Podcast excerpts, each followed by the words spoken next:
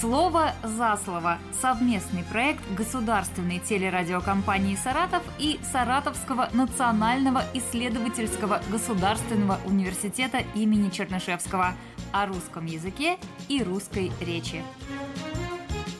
Здравствуйте, уважаемые слушатели. У микрофона Елена Тёмкина, за режиссерским пультом Нелли Безбородова. И вот спустя несколько месяцев мы начинаем вновь программу «Слово за слово». Галина Сергеевна Куликова, доцент кафедры русского языка, речевой коммуникации русского как иностранного, кандидат филологических наук.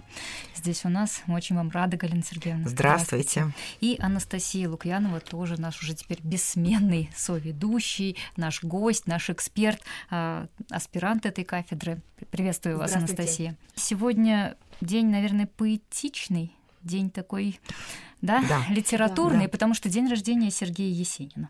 И потрясающе, что фамилия нашего замечательного поэта тоже связана с осенью.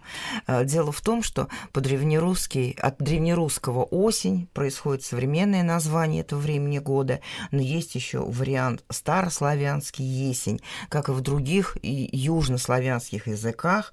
Первым гласным тут является е, вот это йод, ну это uh-huh. я уже по-научному объясняю, и е, и е здесь Есенин, если перевести вот на русский язык буквально, современный был бы какой-нибудь Осенин.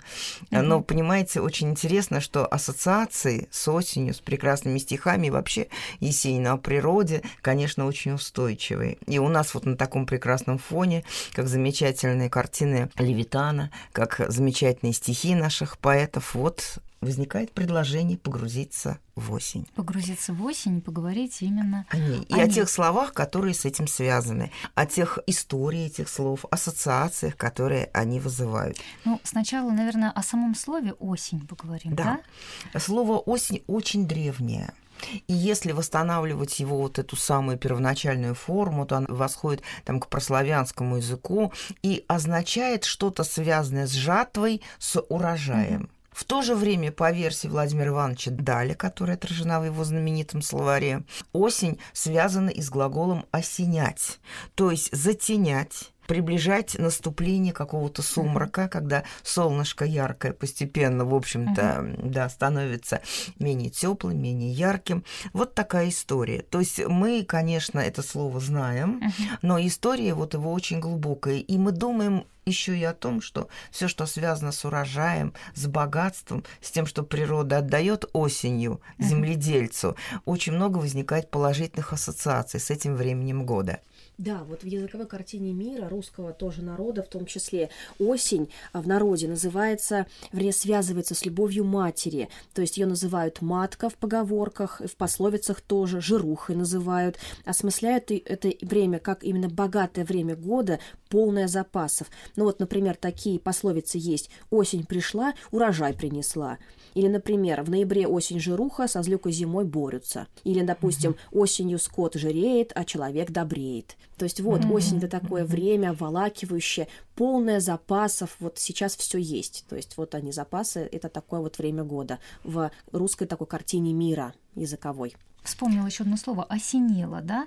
да. Вот это угу. тоже Вот вы понимаете, э, вот осенить, да. конечно, вот по версии Даля, да, это с одной стороны прикрыть, э, да. затенить, а с другой стороны как высокое уже стилистически высокое слово, которое мы используем сейчас осень, а осенило в том вот смысле, осенело что в том что, смысле, что вот какая-то тут как раз просветление, пришла, да? тут, тут как раз просветление, да. да. Здесь, тут очень интересно, что да, это это сложное развитие значения слова тоже возможно, да. Так что вот видите, тут может быть, конечно, во многом и просто созвучие есть, но это разные версии, на то она этимология. Мы, когда будем говорить об истории слов и выражений, мы часто ведь будем сталкиваться mm-hmm. с разными гипотезами и версиями. Вот какие-то из них нам покажутся более убедительными. Здесь, возможно, еще, знаете, как вот луч света вот сквозь ту сень, да, тень, тучки. которая сквозь ага. тучки, которые как раз слово ну, осенять. Такой э, прекрасный несёт, образ. Да, возможно, такой вот образ. Я есть. всем советую прочитать прекрасное эссе Паустовского Константина Георгиевича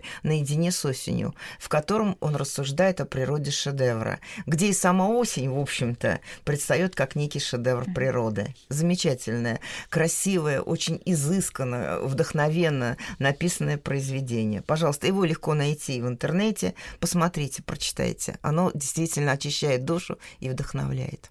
Давайте еще порассуждаем, с чем у нас ассоциируется осень в вот в первую очередь. Ну вот э, мы сейчас еще столкнулись с тем, что в этом году очень грибная осень. У меня вчера да. на даче соседка привезла две корзины роскошных маслят и каких-то там еще то ли рядовок, то ли подгрузков угу. каких-то. И вот мы решили поговорить о том, что осень грибная пора.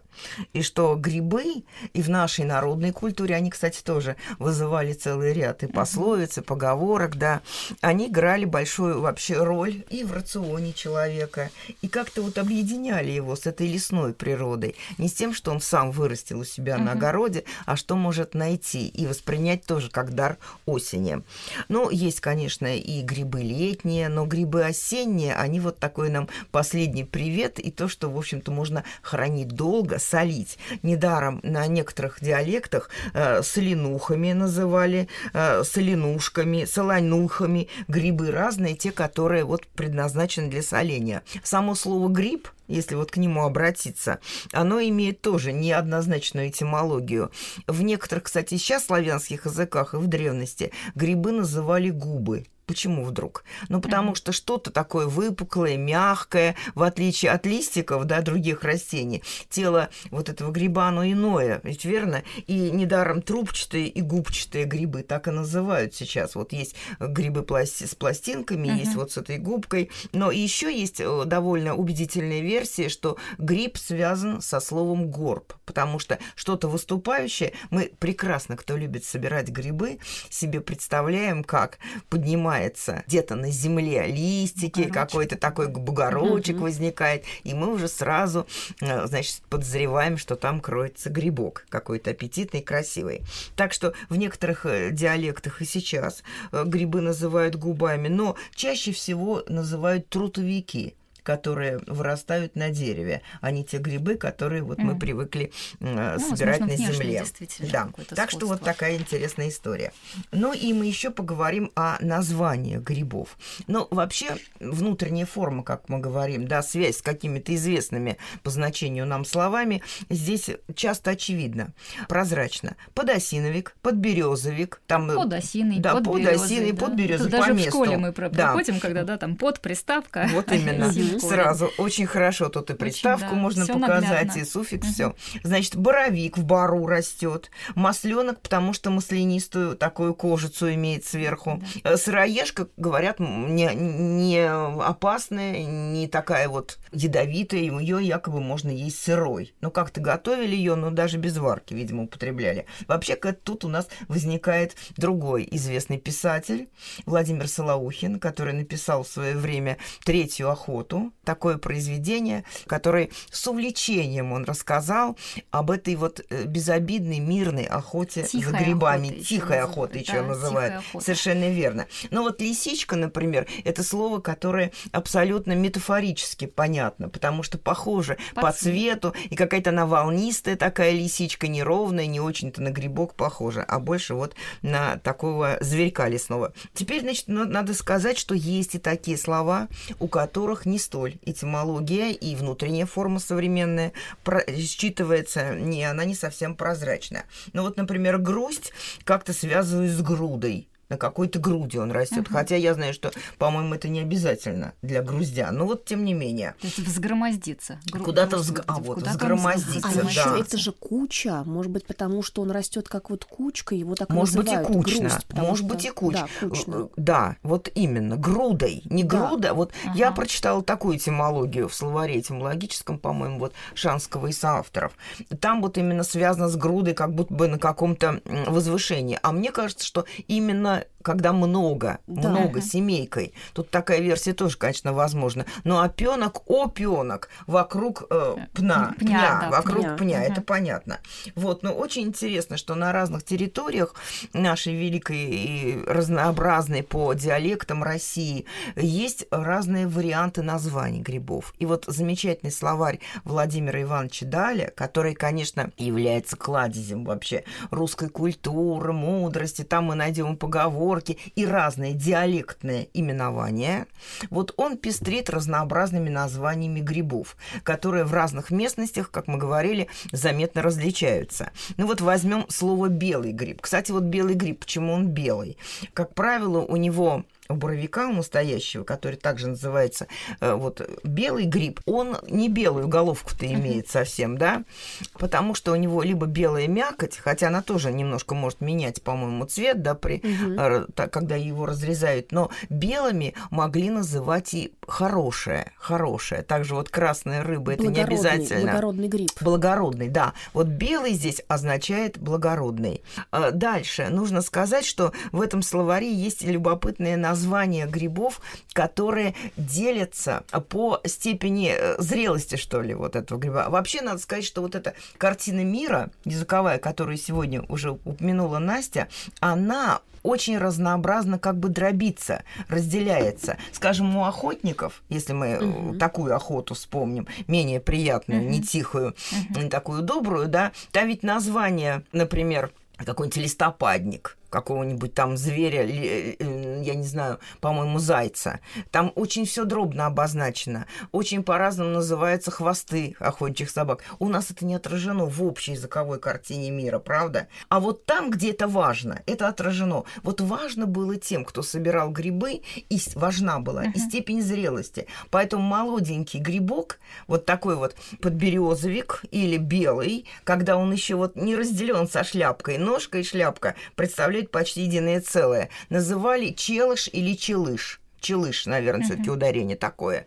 Вот, то есть от целого от целого. Хотя я так думаю, что, возможно, и а, челыш ударение, да. Угу. Здесь, конечно, диалектный вариант просто. Целый, он угу. целый, представляет нечто целое. Вот, кстати, отсюда фамилия Челышев, есть такая угу. фамилия. Небольшой такой паренек, говорят. Поэтому ну, грибок, да, небольшой. да, небольшой такой грибок, уютный, маленький. Так что вот, вот эти интересные моменты нам говорят о том, как виделся мир окружающий нашим предкам и каково разнообразие этого вида видение этого мира. Вот еще интересно, есть еще Настя? Да, есть еще интересно. Ну вот, например, если продолжать разговор о грибах, есть такой гриб, гриб маховик. Угу. Вот угу. почему он так называется? А, моховик. Да, моховик. Очень... Вроде от моха. От... Да, угу. это действительно так. Есть такая версия, потому что а, внутренняя сторона его шляпки такая грубая желто-зеленого цвета, и она очень похожа на мох. Угу. Вот, поэтому его могут так называть. Или еще в сухую погоду шляпка у него бархатистая, тоже как мох такая, а в сырую слизкая, такая склизкая.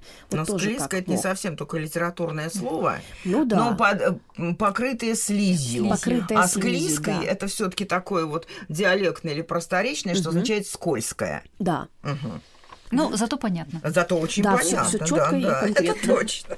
Так, а совершенно нет ли у верно. вас насчет мухомора объяснений? Нет, ну то, что им морили мух, ну, конечно, да, конечно. Их это нужно, все понятно, да, да. их нужно было отварить, и в этом вот, например, да, залить горячей водой нужно было, посыпать таким сахарным песком, и когда муха выпивает такой сладкий ядовитый сок, она потом вот дохнет, так То есть скажем. народные способы да. Да, борьбы вот с этими неприятными насекомыми. Очень понятные, все, все да, понятно, да. да. Вот. да. Ну, мухомор не только мух может заморить, да, да поэтому здесь заморить. нужно быть осторожным, угу. когда Так что, вы видите, вот этот элемент сходства внешности, как у лисички, у маховика тоже сработал, потому что этот гриб э, по своему бархатному внешнему такому виду, да, угу. э, связывается, ассоциируется с мхом.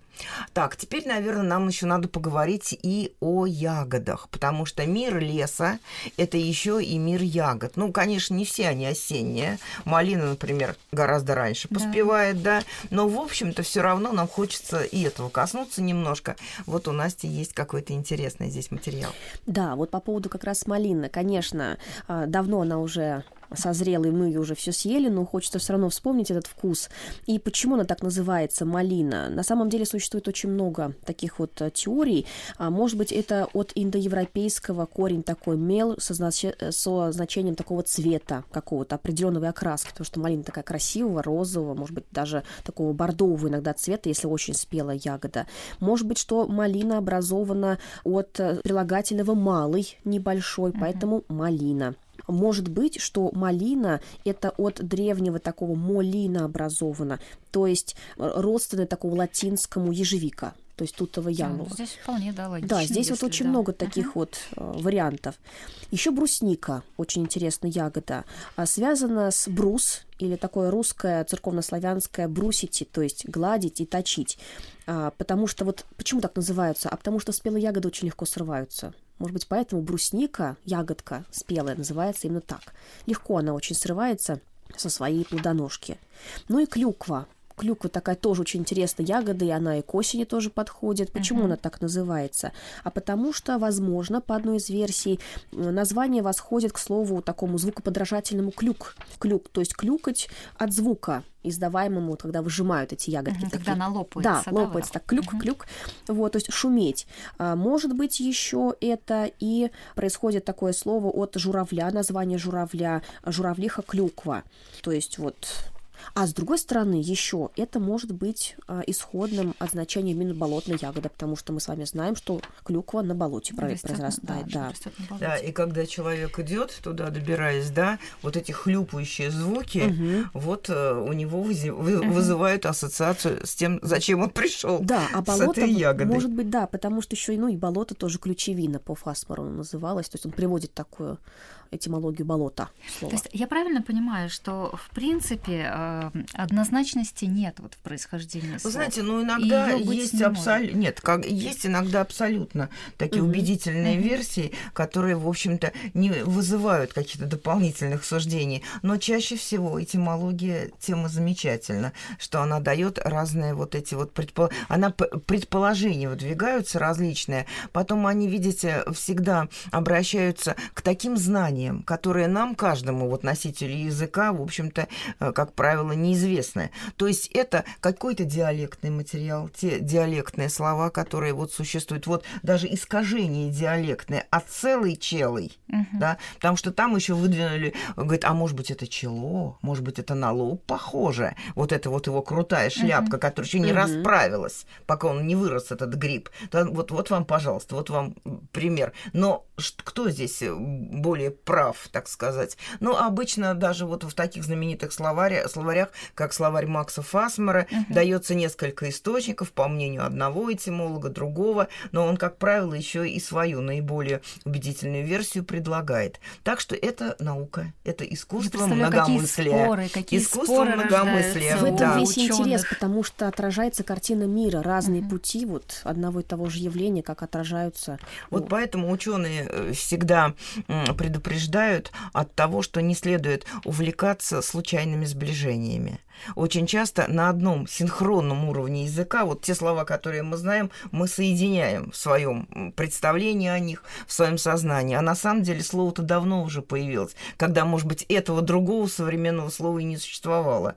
Так что это все очень серьезный, кропотливый труд восстановления древней формы, сопоставления с материалом других языков, диалектными материалами и так далее. Вообще очень интересно, как диалектное слово, но это ведь это же привязка к местности, к определенному. Конечно, как оно это... может выйти вот в такую уже ну, массу, ну, в литературный оно язык может и закрепиться. Вы... Оно там. может выйти, потому что, во-первых, это усилия писателей здесь предполагаются, возможно, усилия публицистов, но это, конечно, не таким сплошным угу, потоком входит. Ну, вот какое-нибудь слово, связанное с женским головным убором, с кокошником. Угу оно же, собственно говоря, диалектного характера это кокошник. слово кокошник, оно и вошло в русский язык. Вот слово там страда, вот слово тайга, много слов имеют вот такое диалектное происхождение. Об этом мы сейчас уже и не догадываемся. Но все, что связано с названием вот такой утвари и элементов одежды человека, которые имеют народный uh-huh. характер, нередко вот действительно имеет такие диалектные корни. Галина Сергеевна, ответим сейчас вопросы. слушателю. Да, у нас да. Э, есть вопрос, который угу. нам заранее прислали. Взять под Микитки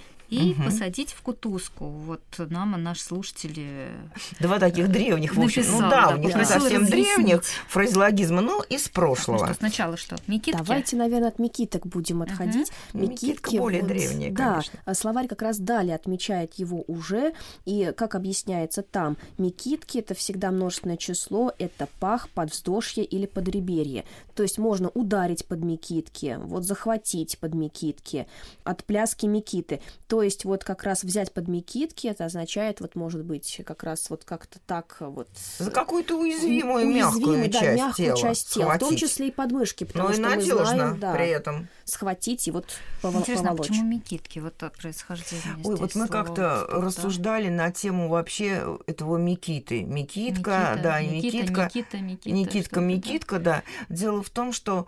Так, а кто там у нас э, не гонял телят? Макар. Макар. Это Макар был, это Макар был. А с Микиткой что-то там другое было связано. Но Микитка был тоже такой простецкий парень, в принципе, такой его образ. Мгм. Мы можем потом еще и к Микитке лично обратиться. Ну, в общем, вот как-то там есть такая тоже, такой тоже персонаж Микитка условный, который, в общем-то, простой такой вот. Микитка, недаром он не Никита, не Мики, а Микитка, Мгм. именно в таком варианте. Вот, звучит это. И там второй... Э, И еще посадить в кутузку. Да, посадить в кутузку. Вот прямо все люди тут как-то меня тоже спрашивали об этом, переживают. Уж не с Михаилом Илларионовичем или Кутузовым, нашим Не. замечательным, Кутузка, да, Кутузов, полководцем, связана Логично. эта кутузка. Оказывается, нет, к счастью, нет. Дело в том, что был такой оберполицмейстер Павел Васильевич Голенищев-Кутузов. Но полная фамилия так и звучала, да. Дело в том, что он был на самом деле родственником, племянником нашего замечательного Михаила Илларионовича, но тем не менее, в общем, прямого отношения Не он. не он, Да, не он. да, к нему не имел все-таки по своей деятельности. И вот арестовать, такая арестантская камера, полицейский, может быть, ну вот ка- какая-то вот полицейская такая камера, карцер еще называли полицейский, может быть, и тюрьма, и острог в широком понимании, вот это и есть Кутузка. То, что появилось вот Да, появилось это. Кутузове, либо, может быть, он сам автор. Да, э, он так- сам такого Как-то вот есть такое, да, такая версия, что по нему как-то названо. Мгм. Сказать, чтобы он своими, фа- своей фамилией это бы назвал вряд ли. А вот народ, наверное, так как-то Видимо, отреагировал на эту практику. Дело в том, что он предложил изолировать каким-то образом Мгм. вот в карцер заключенного. И, может быть, на этапе какого-то там расследования, это вот уж я Да, не знаю, юридическую это же сторону. не тюрьма, э, Это- это, вот да. как-то вот Но вот такое потом- временное помещение. Да, временное. Вот говорят, что это полицейский карцер первоначально, но тюрьма строк потом распространилась и на эти значения. Это было где-то примерно в 1810-11 году. То есть это, по сути дела... Отечественная начи- война 12 Нет, еще до нее. До неё, До да. нее еще, да. И вот так вот. Но есть и Накануне. другая версия про эту кутузку, уже связанная с, опять-таки, с диалектами, где кутузом, кутуз, словом кутуз, Да, словом кутуз Вот. называли узелок. Узелок вот с вещами, и, может быть, от этого, потому что все равно же временное содержание вот с узелком и сидеть там. Может быть, вот поэтому. Вот, Кутузка. есть еще и другая версия. Вот вам опять, опять загадки А этимологии. может быть здесь наоборот, что вот бери с собой узелок, вот этот как как есть еще суши сушить Суши сухари, сухари, да, ага. сушить сухари еще есть выражение, Да. вот что-то вот туда в вот, этот ну, узелок я, положили. все-таки вот основную версию, которую предлагают этимологические словари, это вот связь с конкретной личностью, с этим вот оберполицмейстером. Мгм. Ну вот прислушаемся к этому, а уж что нас больше убедит. Ну, вообще вот все, о чем мы сегодня говорим, и те вопросы, которые нам слушатель прислал, и разговор о грибах и о ягодах э, свидетельствуют о том, что русский язык, э, и мы всегда об этом говорим, это живой процесс, изменяющийся. Вся этимология тому свидетельствует. Эти споры, которые возникают относительно происхождения того или иного слова, Вообще очень интересную всё тему очень сейчас, вот интересно. этот момент э, сейчас выразили эту мысль о том, что действительно все живое. Вроде бы уж этимология это музей, этимология это хранилище, это музей древности каких-то. А тем не менее переосмысление того, что когда-то было заложено в слове и чем оно стало для нас сейчас, происходит. И вот даже вот интересно, я обратила внимание, как одна актриса рассказывала в передаче о себе, что ну вот сейчас ходят простоволосыми, а вот тогда нужно было обязательно уложить как-то причесочку, может, начес сделать. Она вспоминает о своей молодости. И вот она сказала простоволосыми. Вот подумайте, слово простоволосые разве означает просто с не, не какими-то неубранными, а прямыми Вот, волосами? Простоволосый это же с непокрытой головой. Да, да, это с непокрытой головой. То есть простоволосый уже в том значении, оно устаревшее, практически не употребляется. Я тоже сразу обратила на это внимание, что это неправильно. Но в контексте, вот этого ее разговор, ну, да, во всяком случае, ага. оно как-то было убедительно. То есть вообще Все слова поняли, могут по постепенно мере, да? переживать это переосмысление. Ну, я не знаю, может быть, мы когда-то об этом рассказывали, что вот такие известные а, случаи, о которых мы тоже ага. знаем, всегда и студентам об этом говорим, что вот, например, слово «свидетель» — это ага. вовсе первоначально не тот, кто видел, не очевидец, а тот, кто ведал. И писалось «свидетель». Ага. Там ядь было угу. свидетель, ведати от глагола, то есть ведать и знать. знать Тот, да. кто знал. Вот такие вещи происходят и с тем, что давно-давно в слове было заложено, а теперь у нас уже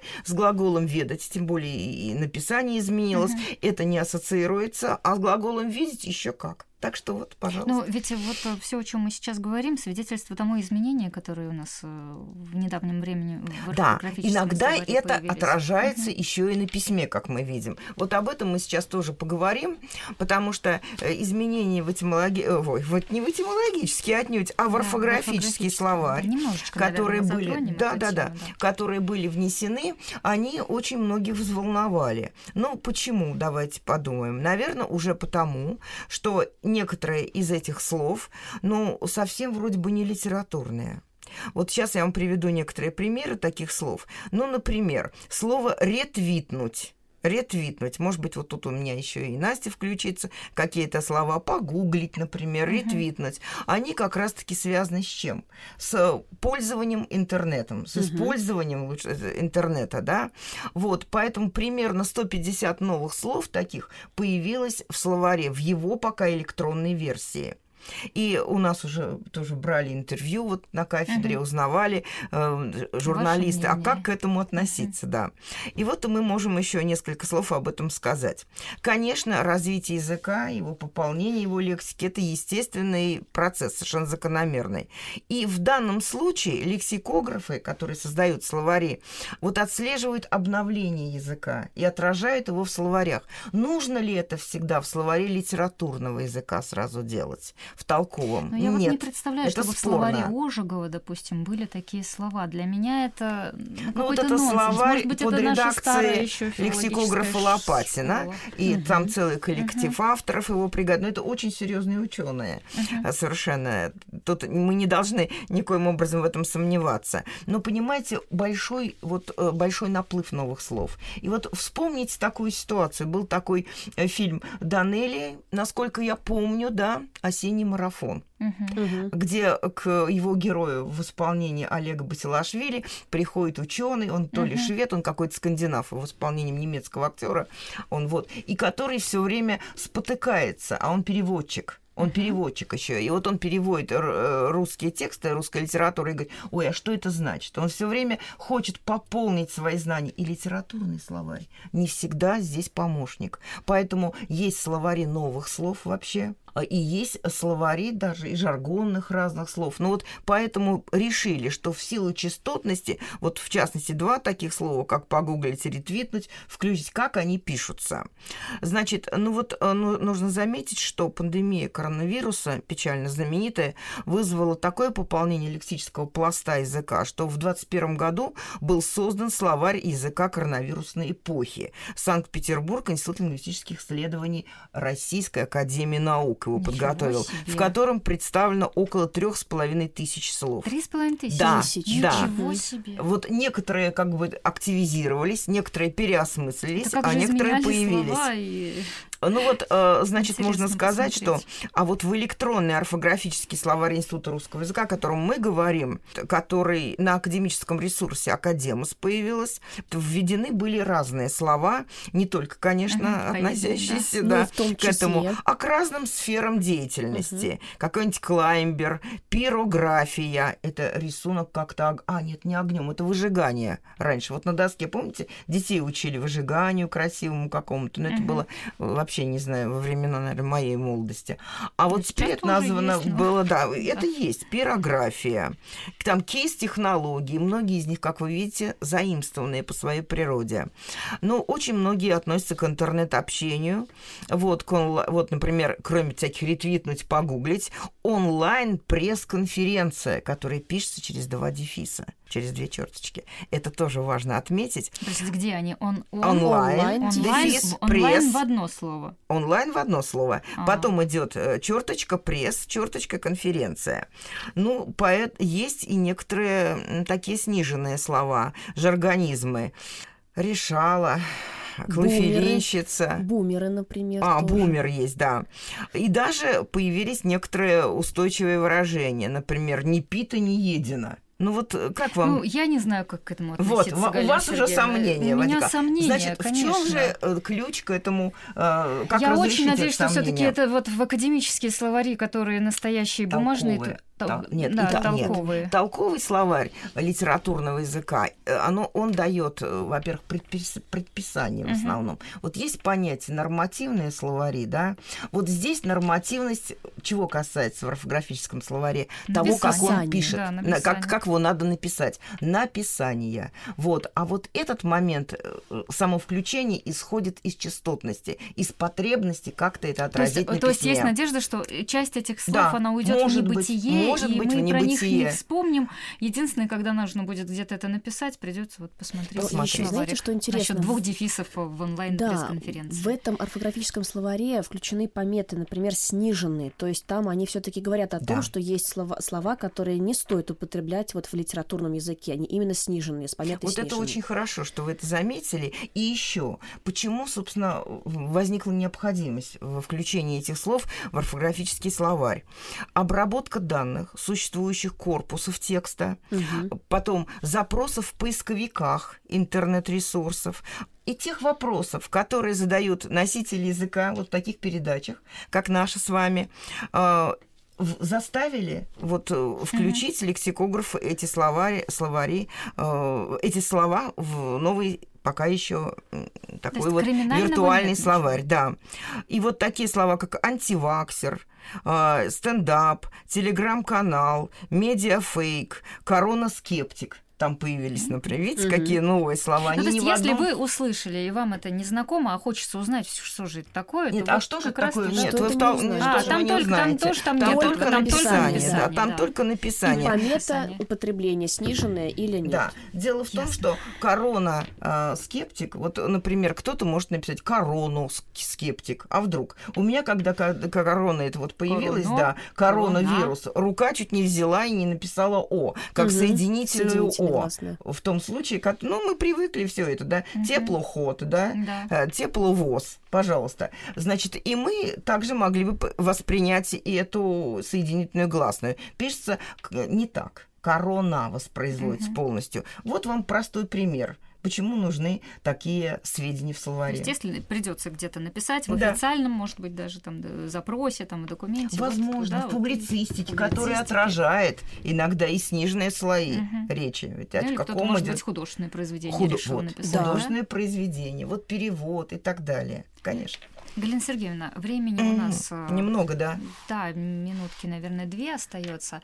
И есть вопрос. Если мы не сможем на него ответить вот так вот сразу, мы пообещаем э, Хорошо. взять на заметку, и в следующий понедельник в это же время обязательно... Надеемся, да, очень Уви- надеемся, что услы- да, И- расскажем. Мгм. Где находится Кудыкина гора? Вот сейчас я правильно её прочитала? Ну вот это Кудыкина гора, это Кудыкина тоже гора. из, из Где той же серии находится? э, приблизительного, сказочного, вы знаете, а, за три девять земель в тридевятом царстве. Вот что мы находим в фольклорных источниках, да. И вот Кудыкина э, гора, потому что вопрос вообще, куда Куды? Куда идет? Еще куды в Куды. таком вот фолькле- народном, народном э, варианте. Он считался не совсем вежливым. Но вы знаете, что есть такой глагол, оказывается, на Древней Руси был «кудыкать», то есть спрашивать путника, куда он направляется. И это не одобрялось. Да, И это не одобрялось. И поэтому говорили далеко. на. Вот были, гору. да. Мгм. Вот можно было ответить куда-куда А, на Кудыкину гору. То есть, э, зачем вы спросили, вы не должны Да, меня да, да. спрашивать. И вот такого да? человека называли кудыкой. Который Да. спрашивает. Да, который Да. спрашивает, то есть это человек, который такой. назойливые вопросы задает именно. Вот ты кудыка. Вот это, конечно, за этим какой-то архетип можно увидеть. Вот надо, кстати, посмотреть. Э, словарь, словарь фразеологический, автором которого является Вероника Николаевна Телия. Посмотрим, есть uh-huh. ли там это. Потому что там вот это культурное а, обоснование часто есть uh-huh. возникновению того или иного фразеологизма. Почему вдруг нельзя было интересоваться?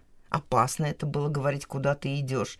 Это вообще было вторжением, вот, вот как ни странно, вроде бы мир сельской общины. Это люди, Когда которые, да, все братья и сестры, uh-huh. вроде бы такое, да, вот отношения, братец, матушка, дедушка, бабушка, можно было обратиться таким родственным словом. И тем не менее, вот кудыкать было неприлично. И даже говорили далеколь далеколь, или какой-нибудь далеколь, вот какое-то другое слово употребляли, но, но куды нехорошо не, не было. Э, спасибо нашим слушателям. До свидания. Всего доброго. До свидания.